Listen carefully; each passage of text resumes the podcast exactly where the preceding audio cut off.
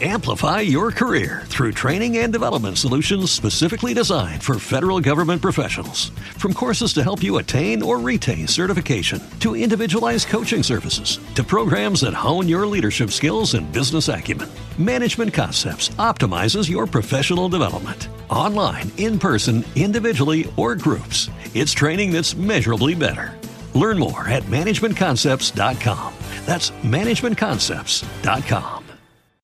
¿Qué tal amigos del Búho? Bienvenidos a esta nueva edición del Regreso. Hoy día vamos a conversar con Omar Flores, un arequipeño que vive en el extranjero, quien actualmente está trabajando en una startup de inteligencia artificial para generar documentos, documentos financieros llamado Noam AI. Y bueno, vamos a conversar con él un poco sobre su experiencia, cómo ha sido su vida en el extranjero y los logros que ha logrado alcanzar. ¿Cómo estás, Omar? Gracias, muchas gracias por acompañarnos. Encantado de estar aquí contigo y contento de poder conversar con gente de Arequipa y del Perú en general. Muchas gracias. Eh, cuéntanos un poco, vamos a empezar, digamos, el inicio, ¿no? De tu salida del país. ¿Cómo ha sido vivir lejos del Perú, lejos de Arequipa y también haber viajado a tantas, a diferentes partes del mundo? Me, me, gusta el nombre del podcast. El regreso creo que marca el destino de muchos arequipeños que salimos de Arequipa y eventualmente regresamos, ¿no? A veces solamente de visita, pero ciertamente llevando a la ciudad dentro de nosotros, en nuestros recuerdos, en nuestras memorias. Entonces, contento de estar acá contigo, estimada, estimada Yoshira. particularmente en mi caso, uh, es un viaje muy largo marcado por la educación y sobre todo por la investigación, que están muy entrelazadas entre sí. Estamos hablando de que el mundo hoy en día se rige por la ciencia y la tecnología, ¿no?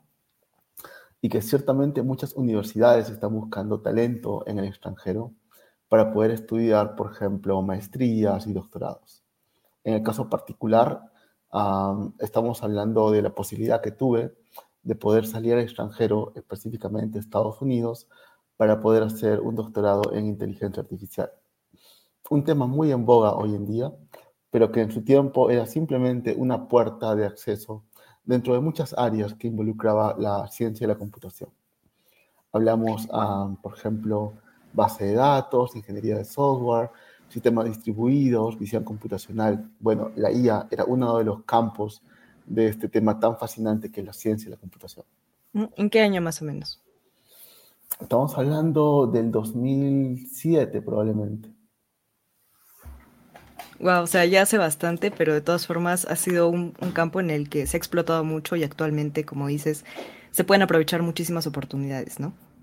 Correcto, correcto. Estamos hablando de que el ser humano finalmente puede usar la matemática para resolver problemas reales, ¿no?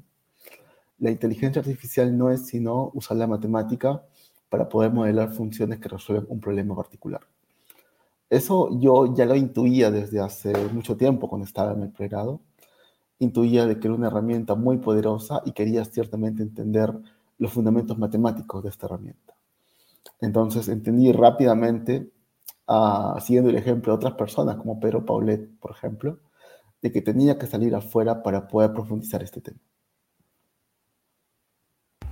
Y qué interesante que o sea, se haya actualmente pues sea algo tan útil y lo estemos utilizando y que tú te hayas adelantado incluso y, puedas, ¿no? Este, ser uno de los, no sé si decir pioneros, pero un arequipeño que, que sabe mucho del tema, que está ahí, ¿no? Adelante junto con las nuevas innovaciones que se hacen en el mundo. Eh, digamos que tú ¿cómo podrías, eh, si nos podrías contar un poco cuáles son los contrastes que tú ves con el afuera, ¿no? O sea, cómo se trabaja en este tema de la inteligencia artificial afuera y si sabes cómo lo estamos trabajando en Arequipa o bueno, en el Perú, cómo lo podríamos aprovechar o cómo, cuáles son esas diferencias, ¿no? Quizás la principal diferencia está en resolver problemas que son reales a, a, una escala muy grande, ¿no? En el Perú muchas veces resolvemos problemas de inteligencia artificial en una escala muy pequeña.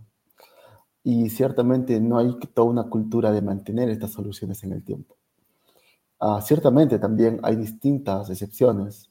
Empresas como, por ejemplo, retail, empresas como bancas, empresas como seguros, están usando inteligencia artificial para resolver problemas reales a gran escala. Pero en general, ah, en Perú tenemos ciertamente una cultura naciente de investigación primero. Esto ya se vivió hace mucho tiempo, por ejemplo, en países como Estados Unidos, donde ya se está empezando a industrializar la inteligencia artificial. Hablamos, por ejemplo, de encontrar un algoritmo que pueda resolver un problema, darle un mantenimiento, saber cuándo reentrenarlo, tener ciertamente una, disciplina muy fuerte de cómo resolver estos problemas sin errores o con la menor cantidad de errores. Y además del material humano, el talento ciertamente que existe, que viene de todas partes del mundo hacia lugares como el Silicon Valley, por ejemplo, o el Valle del Silicio, donde tienes una competencia muy fuerte, pero también tienes mucha gente muy apasionada por resolver problemas reales. Y desde, desde tú como Omar, ¿cuáles son esas diferencias? O mejor ¿cuáles son esas innovaciones que has podido mm, crear, ¿no? O sea, ¿en qué has podido trabajar? Cuéntanos un poco sobre, sobre ti. Después de terminar el doctorado en inteligencia artificial, tuve la oportunidad de trabajar como investigador o científico en varias empresas, incluyendo Intel, esta empresa que hace microprocesadores, luego como gerente de investigación en un banco llamado Capital One, y recientemente como científico en una empresa de redes sociales llamada Twitter. En varias de estas empresas entendí que, que había problemas muy interesantes, ¿no? Hablamos, por ejemplo, de cómo entrenar modelos de inteligencia artificial muy grandes que puedan ah, responder a varios lenguajes al mismo tiempo. Hace solo tres años teníamos la capacidad de tener modelos monolinguales, es decir, un modelo en inglés, un modelo en español, un modelo en italiano, un modelo en francés, el cual podía, por ejemplo, detectar entidades, podía detectar de repente si el usuario estaba de buen humor o de mal humor, podía incluso detectar cosas como si una determinada información era verdad o mentira, ¿no? Eso, ah, lo que yo hice, por ejemplo, fue modelos muy grandes que podían trabajar en 69 idiomas al mismo tiempo. Y eh, eran entrenados básicamente con millones de tweets que recibíamos en la empresa, ¿no?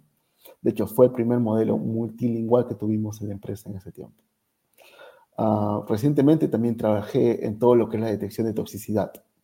Cómo poder detectar si cierto tweet o el contenido del tweet o incluso las imágenes relacionadas al texto puedan de repente discriminar a alguien, amenazar a alguien, ah, de repente esparcir ah, noticias falsas, etc. ¿no?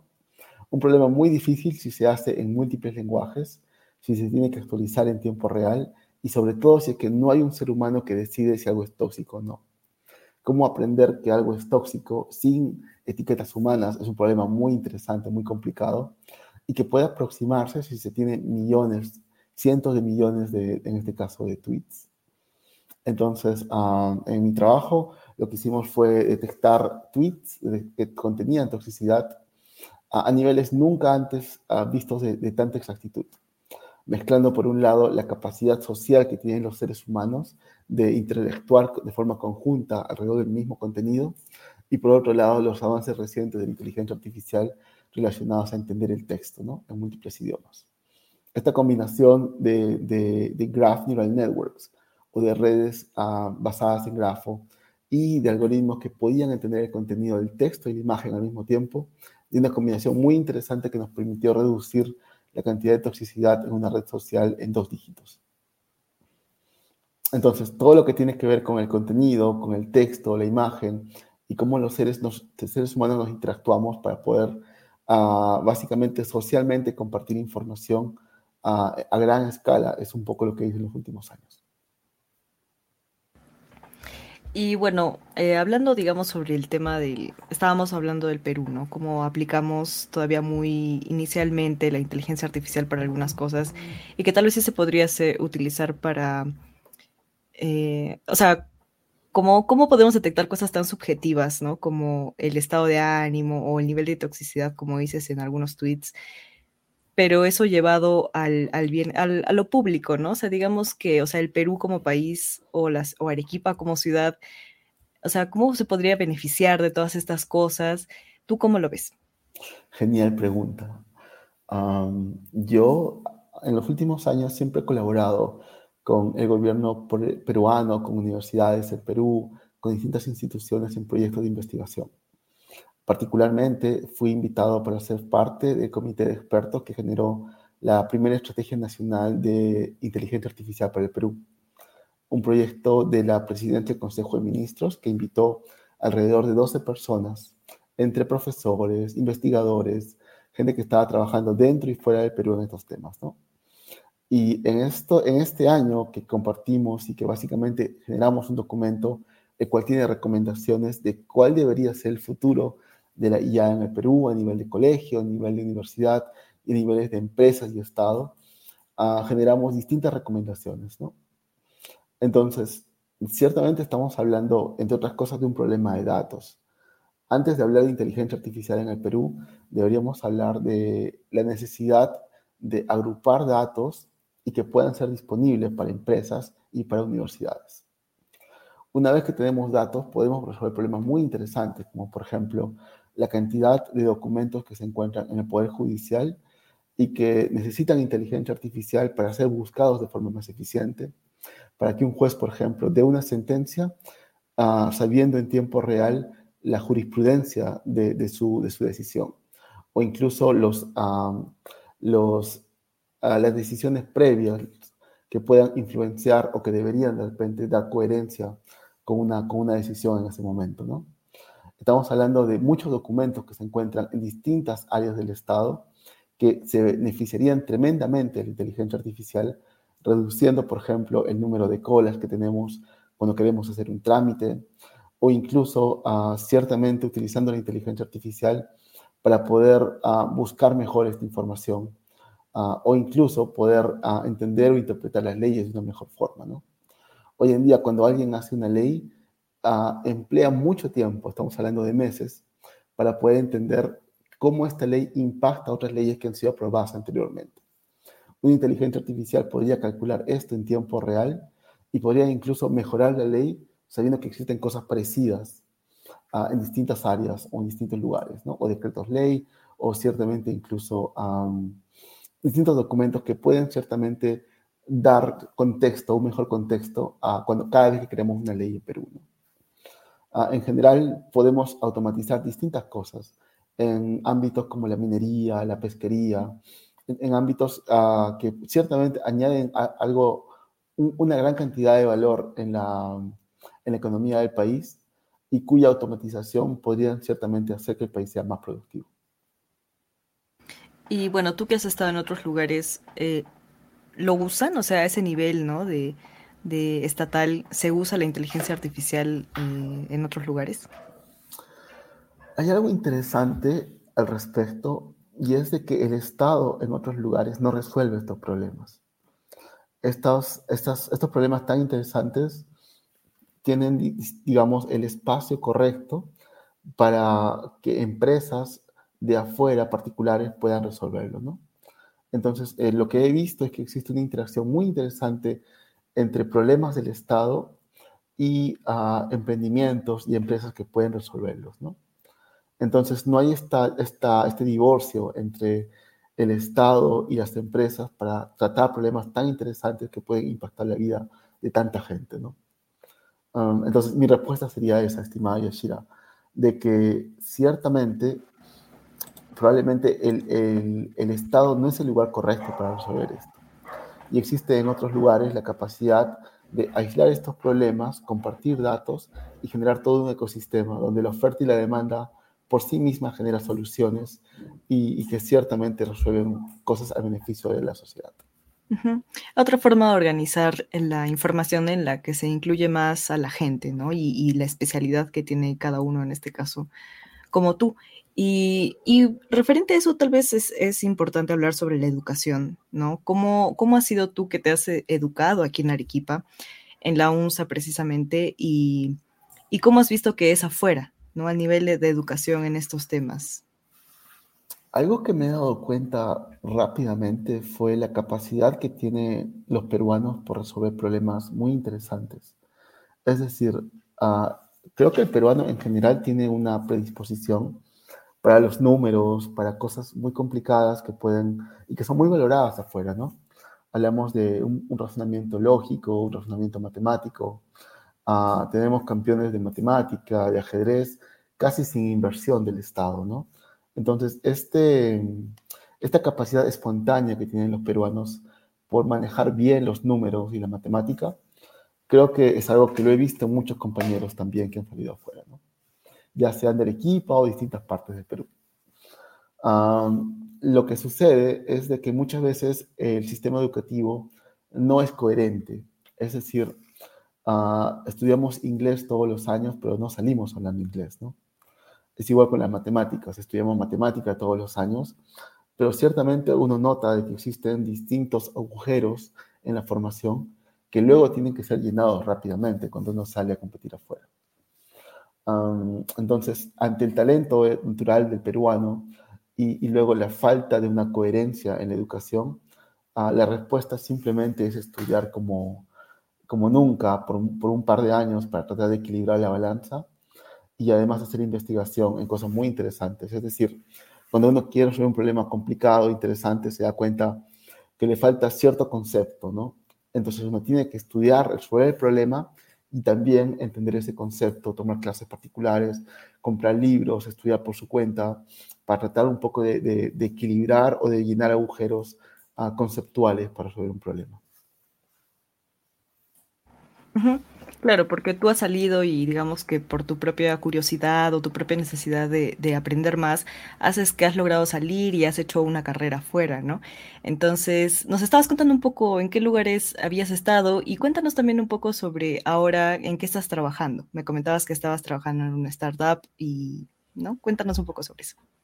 Es verdad, es verdad. Estamos fundando con dos amigos más una startup, un emprendimiento y ciertamente estamos tratando de resolver problemas muy interesantes.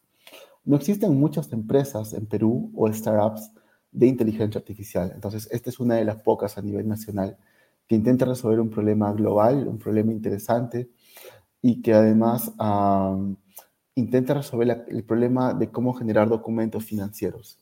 Cuando uno quiere invertir en, determinada, en determinados puntos o determinados, por ejemplo, mercados, necesita información actualizada y personalizada, ¿no? Con la generación automática de texto, usando inteligencia artificial generativa, hoy en día estamos en la capacidad de poder generar documentos que ciertamente puedan ayudarte a invertir mejor. La, startup que estamos creando uh, se llama Noam AI. Y esta startup ciertamente tiene la capacidad de generar reportes que pueden ayudar a que la gente invierta mejor su dinero. Eventualmente esto migrará hacia generar una inteligencia artificial que pueda enseñarte a manejar mejor el dinero a través de una conversación, a través ciertamente de tener un asistente virtual el cual pueda ayudarte a, a, mejorar mejor lo que, lo que necesitas, darte consejos financieros, etc. ¿no? Entonces, ah, en resumen es eso, es una de las, de las pocas empresas de inteligencia artificial en Perú, uh, el cual utiliza mucho inteligencia artificial, de entrenar modelos, de ciertamente las últimas técnicas de inteligencia artificial para primero entender el texto y después generar texto que pueda ciertamente serte útil en un ámbito financiero. ¿Es, ¿Está dirigido para el público peruano o a nivel global?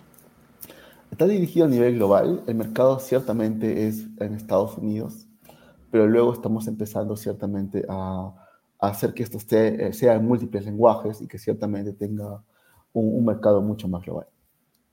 Sí, me parecen herramientas súper útiles porque a veces la cantidad de información que hay en Internet es muy abrumadora y realmente la podríamos aprovechar mejor de lo que hacemos, pero sí, necesitamos pues, ¿no? Esa ayuda de la inteligencia artificial para organizar y sacar provecho. Eh, ahora cuéntanos un poco sobre Arequipa. ¿Tú cómo ves a Arequipa de acá unos, tal vez 20 años, es decir, mucho, pero ¿no? O sea, en el, en el tema del progreso, de repente en el tema tecnológico, de repente como sociedad, ¿no? Que tú cómo la has visto mientras estabas estudiando y cómo ha ido evolucionando hasta ahora. Es una gran pregunta, Yashira. Uh, Arequipa tiene el, el, potencial de ser el, el Silicon Valley peruano. Y cuando digo esto me refiero a la cantidad de talento arequipeño que existe en computación que son profesores de muchas universidades peruanas. ¿no? Me refiero a distintas generaciones que han salido al extranjero para estudiar maestrías y doctorados y que se han quedado en el extranjero o que han vuelto como profesores. Algo que no se sabe mucho es de que si alguien quiere estudiar ciencia de la computación, que es la misma carrera que, estudiaron los creadores de Google o el creador de Facebook, ciertamente si alguien quiere estudiar esta carrera en Perú, probablemente la mejor ciudad para hacerlo sea Arequipa, por la calidad que existe en la UNSA y en la San Pablo, en la Universidad Católica de San Pablo, ¿no? Entonces, no se sabe mucho de que muchos de estos profesores fueron estudiantes de estas universidades que salieron afuera y que han vuelto con doctorados y que tienen mucha capacidad y que existe una constante generación de talento que sale afuera y que está volviendo o que está volviendo de repente ya con empresas o está volviendo ya ciertamente atraer más gente. hay, toda una cadena de, de, innovación y de tecnología que sitúa a Arequipa como el epicentro de todo este movimiento de computación. Ah, entonces, yo soy simplemente un ejemplo de esta cadena muy grande, ¿no? el cual se ha formado hace, hace varios años. ¿Cómo veo Arequipa en el futuro? Ah, la veo como un futuro brillante, como siempre ha tenido.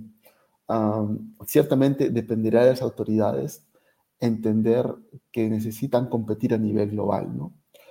Dependerá de los estudiantes entender de que el mercado no es Perú, de que en una época de Internet, donde yo estoy en este momento conversando desde Francia contigo, que estás en Arequipa, no tiene sentido empezar a competir localmente. Empezamos a competir entonces con China, con Estados Unidos, con Europa, y, entenderá, y dependerá también de los profesores que, instruyan a sus alumnos a competir globalmente. Solo si las autoridades de Arequipa, los profesores y los estudiantes entienden de que estamos en una época marcada por la inteligencia artificial, donde la generación de riqueza no tiene que ser local, puede incluso ser remota, uh, Arequipa tendrá una, preponderancia muy interesante, porque tiene el talento necesario en computación, que es la base que ciertamente le da forma a la inteligencia artificial.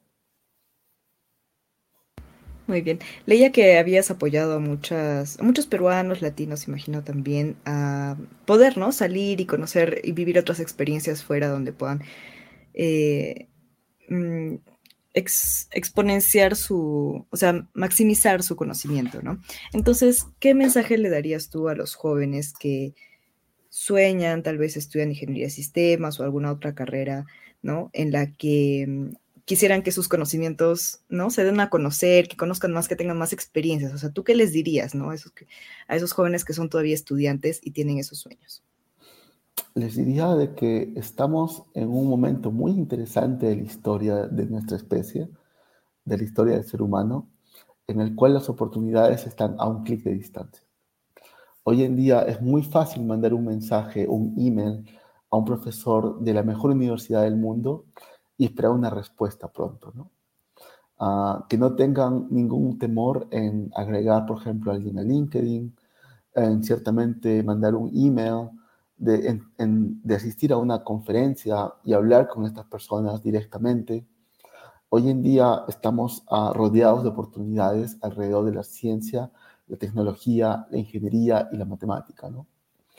Y que el mundo está buscando desesperadamente talento en inteligencia artificial, en computación, en visión computacional, ciertamente en tecnología en general. Entonces, uh, el mundo cada vez requiere más ingenieros, cada vez requiere más científicos, porque se ha dado cuenta finalmente la sociedad de que mientras más inversión hay en ciencia, existe un futuro más próspero, porque ciertamente esta investigación se convierte en productos que generan empleos, que generan empresas. Uh, ciertamente la palabra Silicon Valley o el término Silicon Valley tiene la palabra silicon porque el silicon o el silicio era el componente fundamental para crear microprocesadores.